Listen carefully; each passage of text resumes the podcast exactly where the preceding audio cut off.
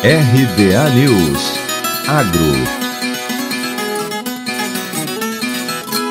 Segundo a Organização das Nações Unidas para Alimentação e Agricultura, a FAO, o Brasil já é o terceiro maior produtor de alimentos do mundo, ficando atrás apenas da China e dos Estados Unidos. O Brasil também é o segundo maior exportador global depois dos norte-americanos.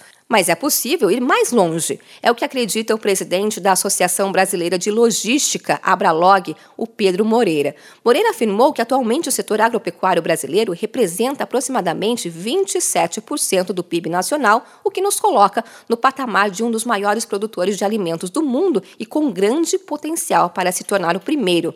Mas para que isso aconteça, a logística tem um papel fundamental para continuar contribuindo com o crescimento do setor, com redução de desperdícios, dos tempos em trânsito e dos custos logísticos, além de colaborar para a melhoria dos níveis de serviços executados nesse segmento. O coordenador técnico do Grupo de Pesquisa e Extensão em Logística Agroindustrial da Escola Superior de Agricultura Luiz de Queiroz, Tiago Pera, ressaltou os diversos desafios de fazer uma logística totalmente eficaz no setor.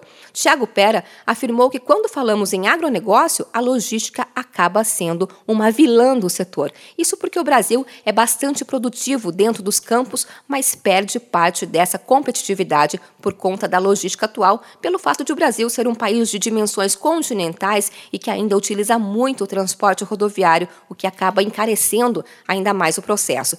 Para se ter uma ideia, a participação dos fretes nas commodities, como soja, chega a ser de 30 a 40% do custo do grão em algumas épocas do ano.